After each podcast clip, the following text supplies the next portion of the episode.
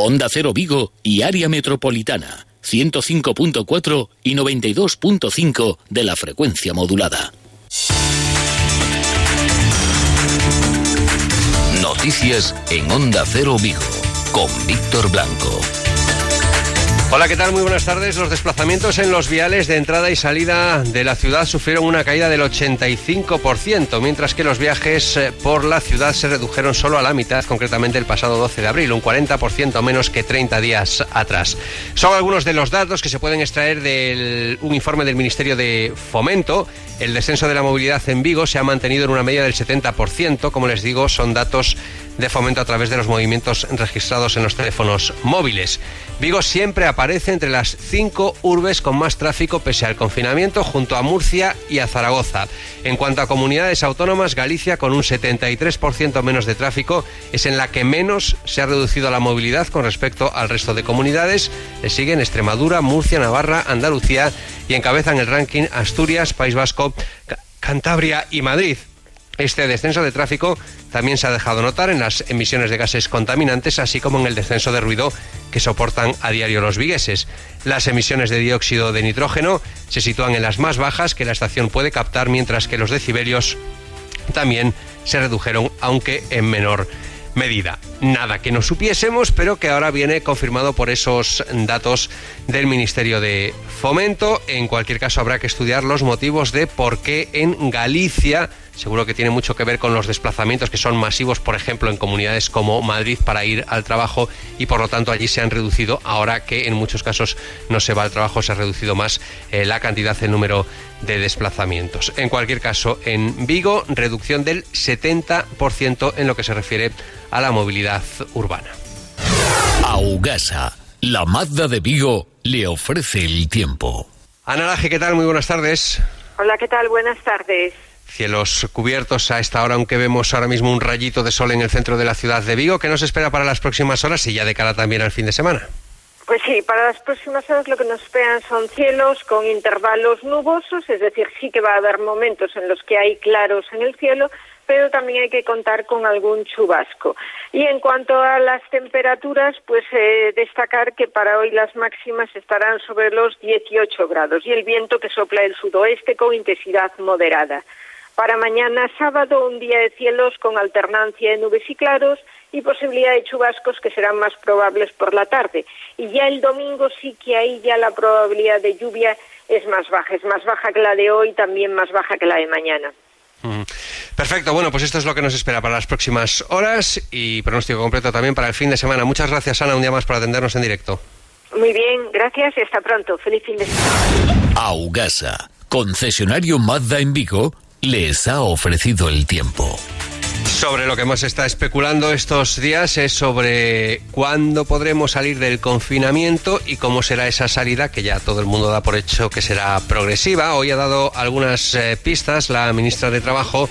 Ha señalado que la actividad, eh, si no hay cambios, si todo continúa más o menos igual en lo que se refiere a la evolución del virus, la actividad económica continuará recuperándose paulatinamente en los sectores industriales hasta llegar al verano, ya prácticamente en esos sectores que han comenzado al 100% y después del verano, a finales de verano, y se espera que hasta final de año se pueda ir retomando poco a poco la actividad en aquellos sectores más perjudicados por esta crisis sanitaria que están siendo, como saben ustedes bien, el sector de la hostelería, el sector del turismo, incluso también el sector del comercio y el de los grandes eventos, tanto deportivos como eh, musicales. Estos probablemente no podamos celebrarlos fundamentalmente los musicales y esas grandes concentraciones a lo largo de todo este año 2020. Es algo que ya plantea el gobierno de España. Faltan 16 minutos para las 2 de la tarde. En el control técnico está Ángel Mosquera.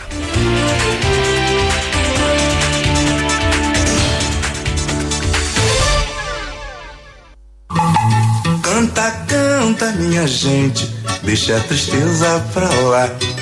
Canta forte, canta alto que a vida vai melhorar. Eurovensa en Porriño. Profesionales. Durante este mes de abril, tarima flotante AC5, clase 33, fabricada en España a 6,55 metro cuadrado. Eurovensa en Porriño. 986 33 07 62. No es de momento obligatorio, pero no lo descarten ustedes que dentro de ese desescalonamiento sea obligatorio utilizar la mascarilla una vez que eh, se puedan comprar porque hasta ahora no hay ni en, las farmacias ni tampoco en los eh, comercios eh, comercio electrónico. Desde el Gobierno se insiste en que la semana que viene ya habrá eh, suficientes mascarillas a la venta para todos aquellos que quieran adquirirla y llama la atención que estos productos que serán prácticamente de primera necesidad todavía estén grabadas, estén grabados con el IVA al 21%. Comienzan distintos colectivos a reclamar que esta situación se modifique, Luis Cerdeira. Uno de ellos ha sido el Comité de Entidades Representantes de Personas con Discapacidad, el CERMI, que le acaba de pedir, casi le exige al Ministerio de Hacienda que aplique el tipo de IVA súper reducido. Esto es un 4% a los productos y bienes que tengan como uso directo la prevención contra el coronavirus. Habla el CERMI de mascarillas, guantes, geles, higienizantes, que como bien dices ahora tienen efectivamente ese 21% de IVA. Según recuerda Carlos Lamigueiro, secretario general del CERMI en Galicia, la Unión Europea ha exonerado del IVA a este material cuando se importa desde países extracomunitarios, lo que supone un agravio fiscal para aquellas empresas que producen este material en Europa. Escuchamos a Carlos Lamigueiro. Concurre, además, a circunstancia de que estos productos están exonerados do IBE si se adquieren fora do ámbito da Unión Europea, co que eso representa de agravio fiscal e de penalización para a industria, para as empresas da Unión Europea e do noso propio país. El CERMI pide al Gobierno que esta medida de reducción del IBE se adopte de forma urgente. Los datos eh, señalan de nuevo un descenso en las personas ingresadas en los hospitales del área sanitaria de Vigo por COVID-19. De 117 se ha pasado a 111. Se mantiene el número de personas que continúan en la UCI. 26 eh, eran ayer y 26 también en la jornada de hoy. Y aumentan las altas 314 personas que han sido de altas por superar el COVID-19. En las residencias se mantienen los números de contagiados tanto entre el personal sanitario como entre los propios eh, usuarios y en las últimas horas hay que destacar el fallecimiento de tres eh, personas de avanzada edad. Se trata de una mujer de 98 años y de un hombre de 78 que estaban ingresados en Povisa y también de un hombre de 84 años que en este caso estaba ingresado en el Hospital Álvaro Cunqueiro, según la Junta de Galicia, según los datos oficiales, todos con patologías eh, previas.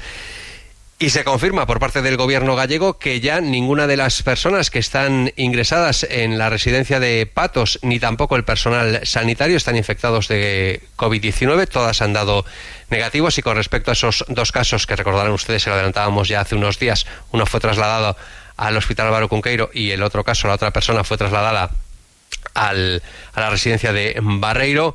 Eh, la delegada de la Junta de Galicia en, Vigo, Corina Porro, ha señalado hoy en los micrófonos de Onda Cero que no hay seguridad cero contra el COVID. Se actuó con absoluta prudencia, pero que el riesgo cero frente al COVID-19 no existe. Y, e incluso en ese periodo de ventana, que es el tiempo que tarda desde que se hasta que se manifiesta el virus, pues a veces es impredecible y, y esto no lo digo yo, lo dicen las autoridades sanitarias. Riesgo cero no seguridad cero, como les decía yo.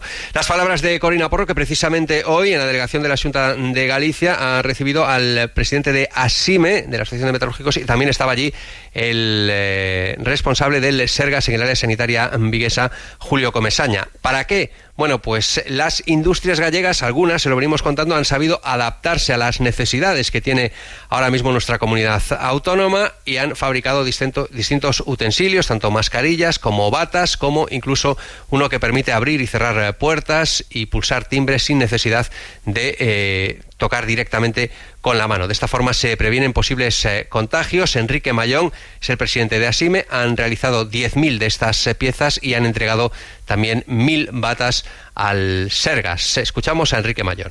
Decir que tanto las batas sanitarias como los abrepuertas son de la máxima calidad, sus materiales confeccionados con precisión y sobre todo pues con mucha solidaridad y entusiasmo. Creo que se ha puesto en valor que un equipo formado por universidad, organizaciones empresariales, empresas y gobierno eh, de Galicia, pues da estos frutos, ¿no? Realmente productos útiles, productos de alta calidad y que están ayudando, creemos que mucho y que van a ayudar en la lucha contra esta pandemia.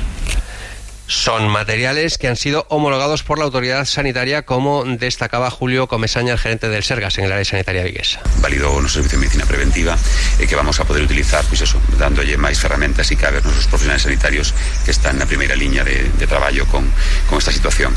Eh, a verdade que a coordinación con eles está sendo pues, admirable. Eh, eles representan un grupo de empresas as, ao sector social e industrial e, comercial de área de Vigo que, como non veis, outros xeitos están pois, a noso lado eh, tratando de aportar solucións e resolvendo problemas que, que tiñamos ou que van aparecendo estes días. É verdade que repito a coordinación está sendo excelente e os produtos que nos están proporcionando estou seguro que van a axudar muitísimo a nosos sanitarios a facer mellor se cabe esa labor tan importante que están a facer cada día no hospital. Y el Ejército de Tierra, en el ámbito de la operación Balmis, con motivo de la crisis sanitaria por el COVID-19, despliega este viernes unidades del Abrilat, que entre otras llevarán a cabo tareas de desinfección en tres hospitales de Vigo. Según ha informado la Abrilat, en concreto, los equipos de descontaminación van a trabajar en el Hospital del Meixueiro, en el Nicolás Peña y en el Hospital Álvaro Cunqueiro de Vigo. La actualidad política e informativa en Noticias Vigo. Síguenos en nuestra web. Y son eh, los grandes olvidados de esta crisis, al menos lo vienen señalando distintos colectivos empresariales. Son los eh, autónomos eh, que dicen que tienen que seguir pagando cuando no tienen, en la mayoría de los casos, ningún ingreso. Con ellos ha hablado esta mañana Luis. ¿Qué tal?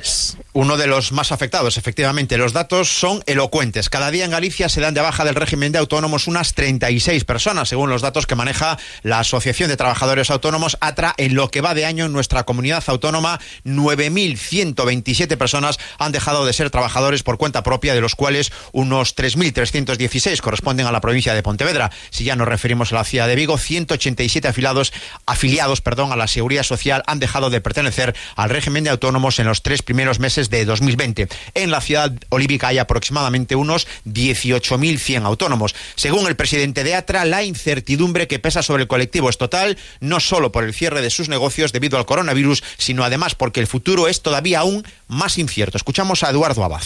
Desgraciadamente, pues sí, sí, pero porque además es una doble vertiente, es decir, no solamente es la desaparición de cientos, en este caso de miles de trabajadores autónomos por el cierre total de su actividad, sino porque además esto se les suma a la incertidumbre que eh, eh, los autónomos en estos momentos tenemos de qué es lo que nos va a deparar el futuro. El colectivo de autónomos es muy amplio, pero según Eduardo Abad, el más afectado es el de la hostelería y el comercio, ya que han tenido que paralizar completamente su actividad. Sobre las ayudas, las consideran insuficientes, critican el exceso de burocratización y piden que se mantengan en el tiempo. Volvemos a escuchar a Eduardo Abad. Una vez que se termine el estado de alarma, lo que proponemos y lo que estamos trabajando es para que durante al menos un mes más continúen las ayudas que están percibiendo los autónomos en cese de actividad. Porque esto nos va a permitir, cuando menos, eh, abrir nuestros negocios, poner eh, nuestra maquinaria a funcionar esta asociación ha confirmado que más de un millón de autónomos cobrarán hoy una prestación extraordinaria distinta al cese de actividad. Es una ayuda para todos aquellos que han cerrado sus negocios o que hayan visto reducir su actividad en al menos un 75%. Y hoy ha sido la CIGA la que se ha dirigido y la que ha denunciado la situación eh, que viven las eh, cientos de miles de personas que están en un expediente de regulación temporal de empleo y que debido, como les venimos contando, al colapso que se vive en la tramitación de los mismos, no han cobrado y probablemente en muchos casos no puedan cobrar hasta el próximo mes de junio. Alberto González es el secretario comarcal de la CIGA en Vigo. o feito de caixa neste momento moitas familias sen saber se van a ter ingresos este mes en maio ou en xuño provoca unha situación insostible non? Estamos a recibir na CIGA eh, chamadas desesperadas de xente de diferentes sectores e actividades que non saben como van a poder aguantar eh, e, e afrontar os, os seus gastos nun contexto no que os baixos salarios e a precariedade xa deixaran sen capacidade de aforro e obrigaban a vivir pois, literalmente o, día. Ayer les contábamos eh, que hubo pleno de la Corporación Municipal con un amplio entendimiento entre todos los grupos municipales. Hoy ha querido destacar de nuevo el alcalde de Vigo, Abel Caballero, ese buen clima de entendimiento entre el gobierno municipal, entre el Partido Socialista y los grupos de la oposición. También ha dicho que mantiene una relación muy fluida con el gobierno central y tiende la mano a la Junta de Galicia. Reconoce que las relaciones no han sido buenas en los últimos tiempos, reconoce que ahora mismo tampoco hay una relación tan fluida con, por ejemplo, el Gobierno central, pero tiende la mano al presidente de la Junta, Alberto Núñez Feijóo. Yo desde aquí quiero mostrar y quiero tender la mano a la Junta de Galicia. Yo creo que la ciudadanía quiere vernos juntos a algunas instituciones. Yo lo ofrezco, lo ofrezco. Me pareció en otro momento que yo no le iba a regalar una foto al señor Fejo y no lo hice, pero creo que en este momento es importante que se vea la cercanía. Y yo desde aquí la transmito. Y me da igual que se acepte o no. Yo la quiero transmitir. Bueno, pues cosas eh, que cambian ante esta situación que estamos eh, viviendo. El alcalde, que en las últimas horas se ha reunido también con todo el sector económico de la ciudad y la próxima semana lo hará por ejemplo, con los eh, sindicatos para intentar elaborar un plan conjuntamente para salir entre todos de esta situación crítica en la que se encuentra también la ciudad de Vigo. Vamos con los deportes. Rubén Rey, buenas tardes. Buenas tardes. Se hará oficial en los próximos días, pero estaba cantado era un secreto a voces. Se confirmó ayer en la Junta Directiva de la Federación Gallega de Fútbol. La Federación Autonómica va a dar por concluida la temporada en todo el fútbol base autonómico. No habrá más partidos de fútbol base en esta temporada a la espera de, de qué forma manera pueda comenzar ya la próxima. Todo el dinero, el presupuesto inicialmente planteado para adquisición de trofeos, premios, medallas, etcétera, será dedicado a la compra de material sanitario en la lucha contra el COVID-19. Mientras tanto, la Federación Española de Balonmano rechaza lo que consideró un atrevimiento del concejal de deportes de Cangas, que amenazó con llevar a la Federación a la justicia ordinaria en caso de que se descienda a Cangas Frigoríficos de Morrazos sin disputar la totalidad de las jornadas del campeonato. Y un último apunte, el agente de Yokairo Kuslu, el jugador del Real Club Celta, ha revelado que el acuerdo con los futbolistas del Real Club Celta para la reducción de su salario en caso de que no se reanude la Liga de Fútbol es de un descenso, una rebaja del 16,6%, lo que supondría para el Celta un ahorro de unos 8 millones de euros. Hola. Bueno, vamos a empezar. Os lo envié por el mail, pero os lo voy a leer. Aprovació de la proposta del text definitiu referent al concert. Yo me lo he leído. Y el primer punto para mí es una rendición. Este texto está trabajado por mucha gente. A lo mejor están ustedes cansados de política. Sobre lo que se llama participación ciudadana en la política trata esta película que se estrena hoy, por supuesto no en los cines y en la plataforma Filmin. Es una producción española y se titula así Asamblea sin haberla visto, porque como les decía, se estrena hoy, tiene muy buena pinta. Asamblea es una mirada crítica, irónica, sobre esa supuesta participación ciudadana en la política. Huelga de hambre. Oh, me parece súper comprometido por tu parte. Es que no nos dejan otra salida.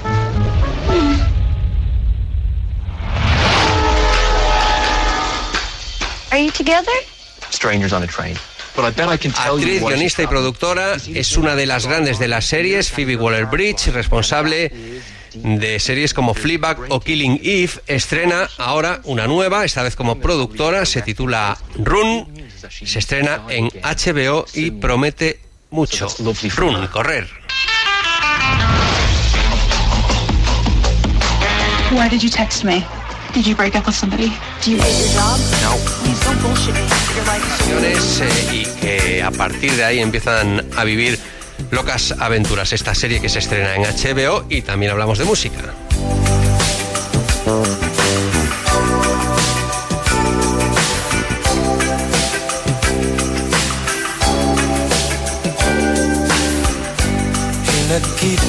One Wall, estrellas de Estados Unidos y del Reino Unido, Unido celebrarán el próximo sábado un concierto en homenaje a los sanitarios y para recaudar dinero contra la pandemia. Será, por supuesto, un concierto visual que podrá verse y escucharse en la página web globalcitizen.org.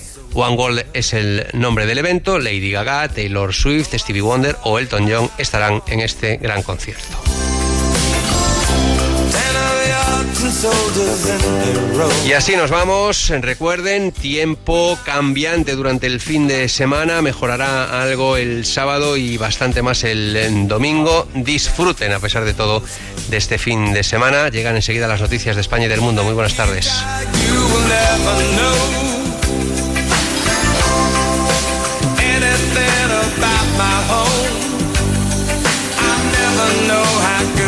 is to hold you.